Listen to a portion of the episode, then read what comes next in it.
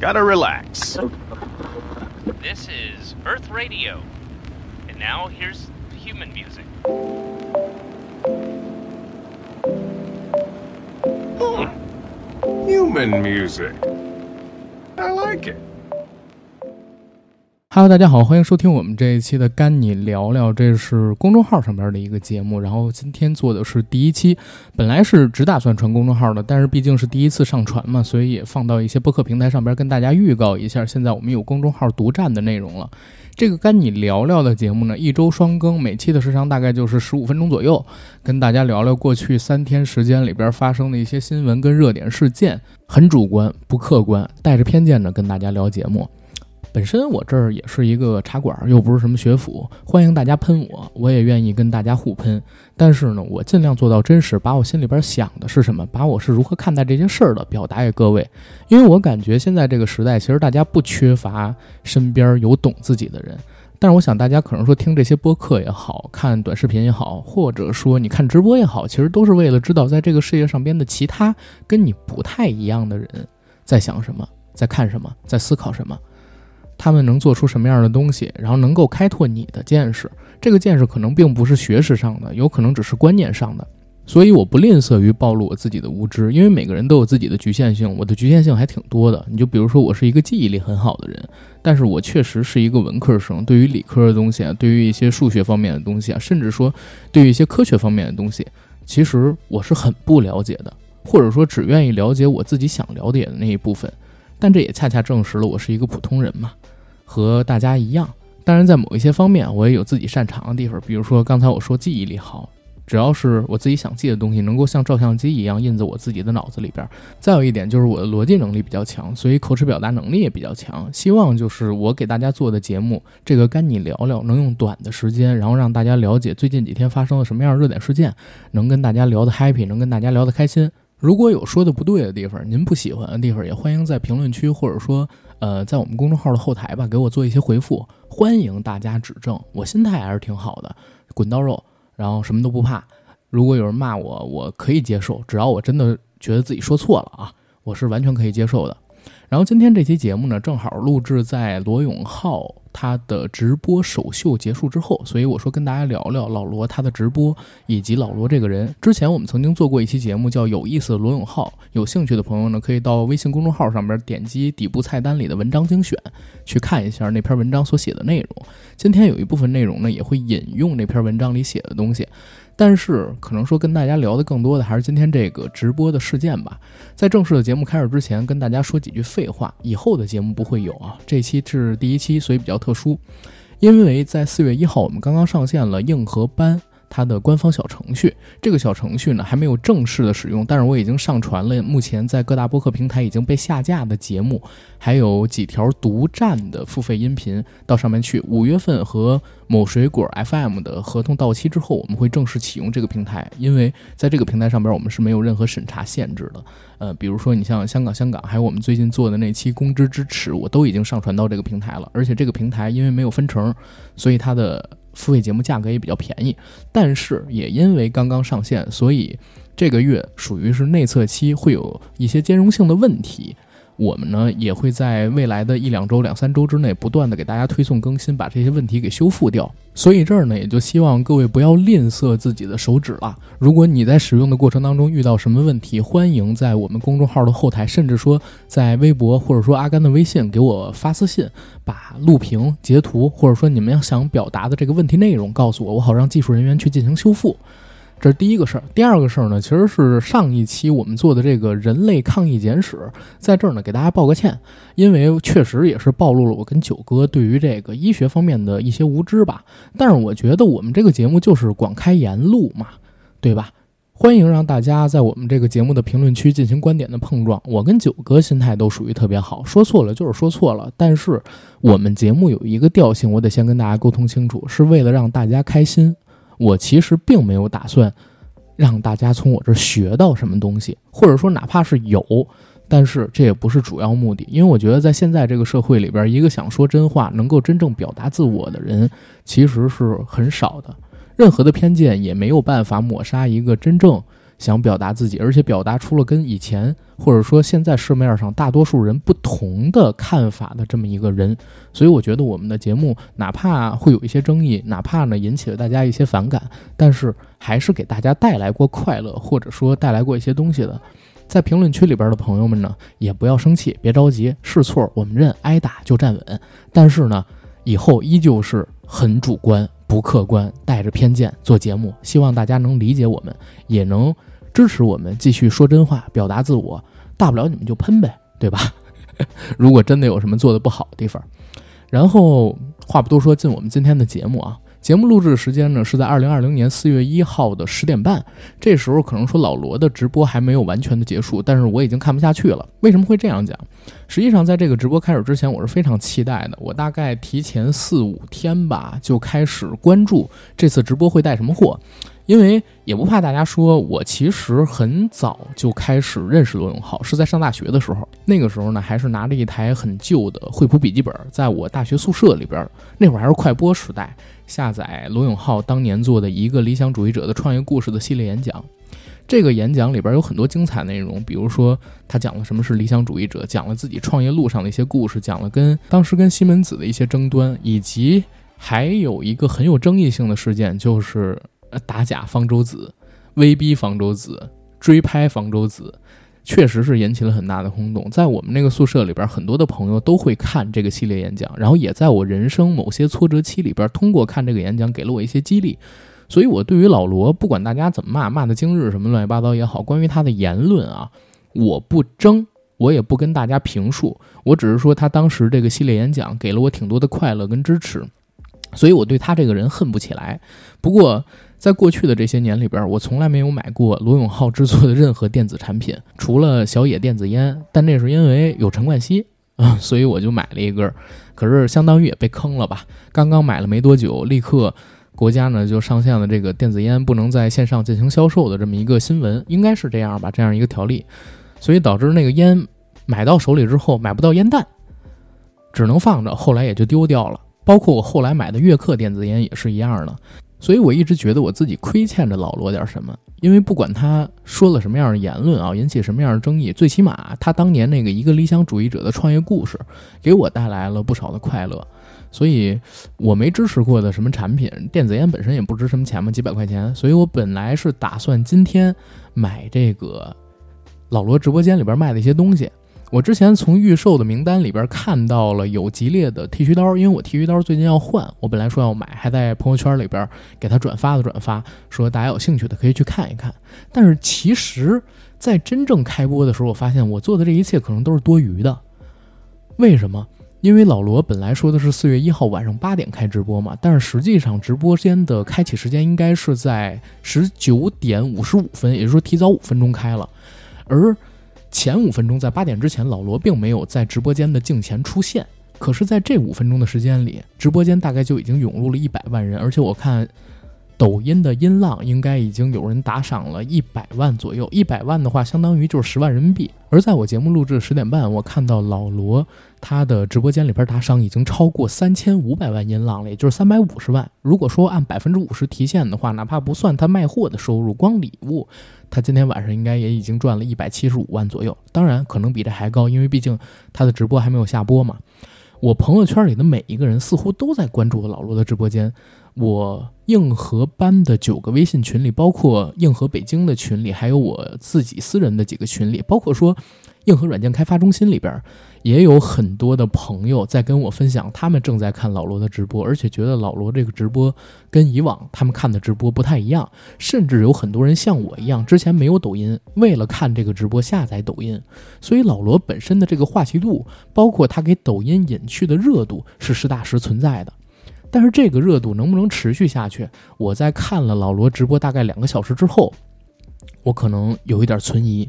为什么会这样讲？我虽然是第一次下抖音，但其实我之前通过 B 站等等的平台看过类似于李佳琦和薇娅他们的录播直播，就是直播有人被录屏了嘛？录屏之后他们上传到 B 站，我感觉老罗所直播的内容跟李佳琦、薇娅相比冷淡了一些。或者说他本人虽然是一个有趣的人，也是大家俗称的中国第二单口相声演员，第一是郭德纲嘛，对吧？但是他在做直播的时候，很明显失去了之前可能说跟观众们在发布会上插科打诨，跟他自己在做演讲、跟自己在讲课的时候那些技巧，失去了那些所谓的趣味性，变成了一个很无趣的状态。不但是整个直播间里边语速偏慢，慢大概李佳琦跟薇娅一倍吧。也没什么太多的趣味性，而所谓的带货，如果我不是以一个对老罗感兴趣、对老罗接触很久，甚至说对老罗有一份亏欠感的人，我也觉得没有什么太大的吸引力，因为它相比于李佳琦跟薇娅主打的女性市场是有很大不同的。老罗直播间里边拿出来的第一个产品是小米的聚能写中性笔，就是那个九块九十根儿，一根能写五万字，把笔芯儿跟笔杆儿。中间的界限模糊掉，直接笔杆就是笔芯儿，灌了好多墨水油的那杆笔。我之前曾经买过，小米油品上边官方价格就是九块九。老罗呢是按原价对大家进行销售，但是有一点它包邮，所以当时我特想买，可是，一瞬间这个笔就已经没有了。我后来就在想，老罗的直播间为什么要以这样一杆笔，或者说这样一包笔作为首个产品进行销售？可能就是拿大家练手，或者说让大家。了解一下老罗带货是一个什么样的调性。后来不出意外，整个直播间里边除了出现的几款食品，绝大多数出现的商品都是科技产品，比如说扫地机器人，比如说小米手机十，甚至说卢伟冰本人也来了老罗的直播间嘛。卢伟冰现在外号叫卢十瓦，或者叫十瓦新卢。呃，不过关于他的争议，我们以后可以做一期有关于小米的节目跟大家聊。毕竟小米跟我的缘分其实还是挺多的。之前差一点去这个小米公司嘛，或者说人家小米公司想让我留下来，但是当时我觉得小米公司太 low 了，我没有留下，所以错过了他们的原始股。不过这个是题外话啊。嗯，老罗他本身的直播内容，包括说他所销售的产品，可能说面向于李佳琦跟薇娅完全没有考虑过的市场，那就是直男。我之前曾经看过一个分析李佳琦和薇娅的直播的视频，在那个视频里边曾经提到过，李佳琦他的直播生涯真正火了之后，第一次遇到滑铁卢，实际上就是推广一款男性的护肤品。这款男性的护肤品一共是两千份，卖在李佳琦的直播间里，居然三分钟没有卖完。不管李佳琦怎么喊，所有女孩们买它，买它，买它。都没有人买，下单的速度是按一百笔一百笔往下走的，而不是说像之前的彩妆、口红，可能说五秒钟几万套就已经没有了。在直播消费领域，我有一哥们儿曾经跟我分享过，说宠物大于小孩儿，大于老人，大于女人，然后大于男人，而且。宠物、小孩、老人，针对的其实还是女人，因为都是女人在给前几样东西买。直男的消费能力在消费市场领域是非常非常非常没有价值，或者说不被关注的。而老罗这次直播带货的销量，我在离开他直播间之前，我看了一下，除了刚才我说的那几款食品跟小米聚能写之外。比如说，像是投影仪、扫地机器人、手机，其实都没有卖完，甚至有很多并没有卖多少。而他直播间商品的价格，普遍也比李佳琦、薇娅他们所销售的那些几百元左右的美妆产品要贵。要贵多少呢？比如说小米手机是四五千，比如说扫地机器人是一两千，比如说投影仪，它直接上了一个五千到六千的。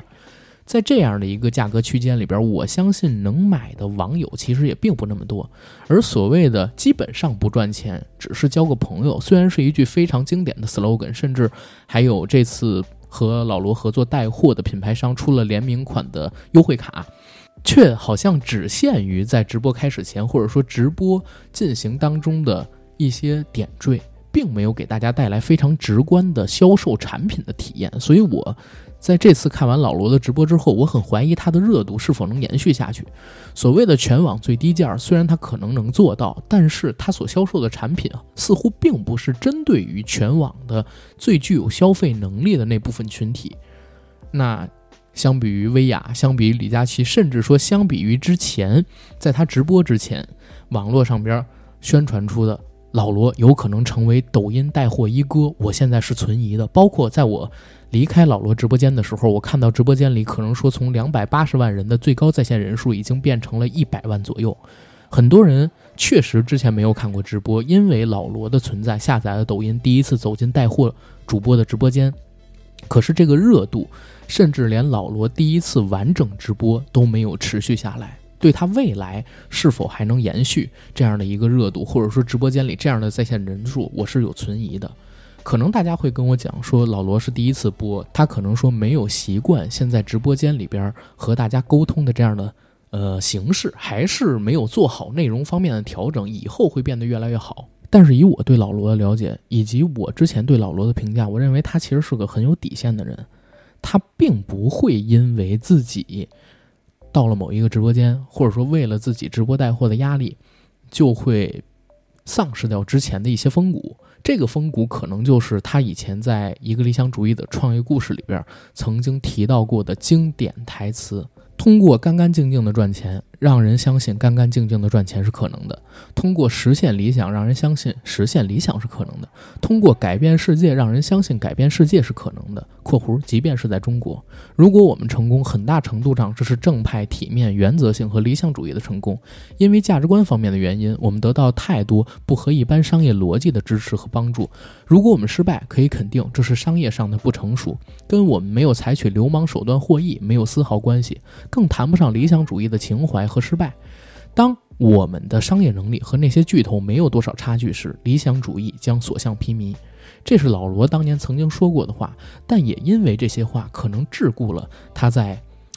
带货领域或者说直播领域的空间。它是有热度吗？有，很有热度吗？很有。可是热度是否能延续下去呢？这并不是通过他个人能力就可以解决的事情。毕竟直播带货，它和直播并不相同，它本质上是一个商业行为，商业逻辑才是能够支持他可以未来继续变现，甚至还完自己所欠的那些钱的底层，对吧？而老罗他所提到的正派、体面、原则性和理想主义，很大程度上是和传统的商业逻辑相背驰的。甚至说，目前我认为不仅是在中国，在全世界的各个领域、各个市场当中，只要你是做商业的，如果你抱有着刚才我们所提到的老罗说的那几个词，或者说并把他们放在第一位吧，你很难会取得成功，就是因为你可能太不向市场妥协了。世界需要罗永浩吗？需要。世界会选择罗永浩吗？这不一定。我之前和一个朋友。这个朋友呢，曾经给罗永浩的公司提供过法律方面的帮助。我们聊过老罗他适合做什么。那个时候正好是在老罗的公司走向最低谷的时间阶段，老罗呢自己承担了他公司欠他们法律服务的这些资金，说赌上自己的个人信誉，以后会还给你们。那可能说这家公司相信老罗本人是值钱的，所以接受了这个所谓的置换方案。他和我聊的时候很佩服老罗这个人，但是呢，对于老罗做的事儿并不认同，或者说老罗的商业逻辑并不认同。我也是这样想的，甚至当时我曾经跟他提过，我说老罗其实最适合做的是脱口秀，做一个纯内容的产出者。在今天我看了老罗的第一次直播之后，更加深了我这样的印象。这个世界上需要一个有个性的人，凡是与众不同的东西都会有其存在的价值，但是这样的价值是否可以通过卖货、卖产品、带货这样的形式而实现呢？可能并不是。对于我而言，我并不看好老罗成为真正的抖音一哥，甚至我可能对他的直播生涯抱以一个很悲观的态度。如果他是做一个脱口秀，哪怕不是逻辑思维那样骗大家，或者说贩卖焦虑。收智商税，也是一个很有娱乐性、很有与众不同价值的东西。而今天，他可能在走一个弯路。之前我们录了一期付费节目，叫《公知之耻》，在小程序里边上线嘛。里边曾经我聊到过罗永浩，很多人评价老罗呢非常有点儿，每一次他都看准了一个风口，然后踩进去。但他踩进去的时候，经常是在这个风口刚刚消散的时间节点。我不知道老罗这一次在直播带货领域是不是也踩上了风口消散的时间节点，但是我相信，哪怕风口没消散，只要他不改变直播内容，不改变直播节奏，只要他还保有着自己的个性，他很难会成功。不过这也不代表我会对老罗失去希望，我觉得他还是有意思的，因为我觉得回顾老罗整个的发家史，或者说他的成长史、倒闭史，都是很特殊的，在全世界你找不出任何一个像他一样的创业者。他在这个可能说视理想为臭大粪的年代，把自己规划成理想主义者。不管他做了什么样争议的事情，他确实带火了匠人精神跟不将就两个词儿。所以你很难相信这个在任何演讲理论当中都不能成立是一个好的演讲者的中年胖子会是中国最有商业价值的讲师，也很难相信他就通过这样吹牛逼、努力和努力吹牛逼，做成了一个个人品牌，而这个个人品牌是很值钱的。他给我在内的很多人，其实证明了世界的多样性跟成功的机会。只不过他自己可能说每次都没有选对最适合自己能走向成功的那条路。在可预见的将来，哪怕这次抖音直播带货失败，他没有成为抖音一哥，但我相信罗永浩依旧会极端主义傍身。爱他的人呢，可能说还是愿意为了见他花几千块钱跑到一个场馆里边听他演讲，或者说在直播间里边买一些东西。恨他的人呢，还是会在微博上、微博群里。还是会在微信群里发上几百条、上千条，甚至说我们这条评论区里边发上上千条有关于他傻逼的评论。但其实这个并不影响我对老罗的看法。我刚才在节目里边曾经提到过一句话，就是任何偏见都没有办法埋没掉一个有个性的人。凡是与众不同的东西都有其存在的价值。这曾经是某个人来评价陈冠希的。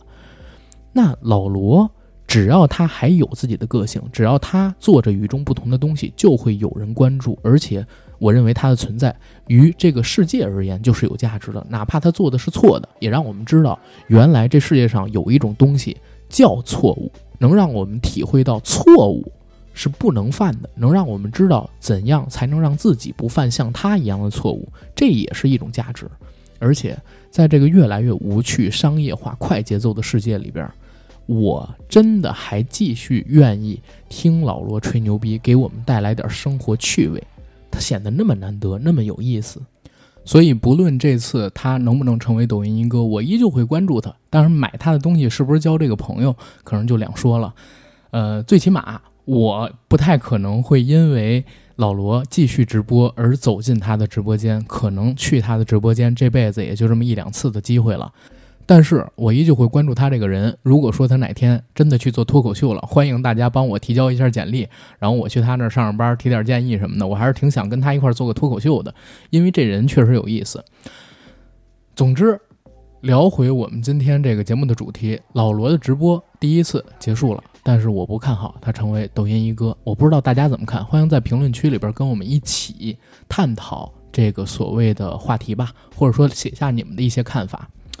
然后，这是我们跟你聊聊的第一期节目，我不知道做的好还是不好。以后呢，我就想做成大概十五分钟到二十分钟左右的短音频，然后也是免费的啊，随时呢让大家到公众号上边去进行收听。我呢也会把它同步上传到我们的小程序硬核班里边去。大家还是记得我前边跟各位说的两件事。第一个事儿呢，帮我们提提小程序它的一些意见，我们在后续的更新当中好给它修复。再有呢就是。我希望我自己不管做什么样的节目，做到真诚，做到表达我自己想表达的东西，让大家听到不一样的声音，也让大家知道世界上也有一些人在像我一样思考着，能让大家体会到世界的多样性。不管这个观点是不是错的，但是有一点很重要，就是各位一定要保有自己的头脑，自己去思考。在碰撞当中认知成长，而不是一味的盲听盲从。因为我确实有非常多的局限性，我会做很蠢的事儿。各位如果想评价阿甘，我非常希望我们的听友朋友们能说这人就是一普通人，有时候呢挺天才的，但很多时候他就是一大傻逼。咱别替他费心。行，我觉得我们这期节目可以做到这儿了，谢谢大家。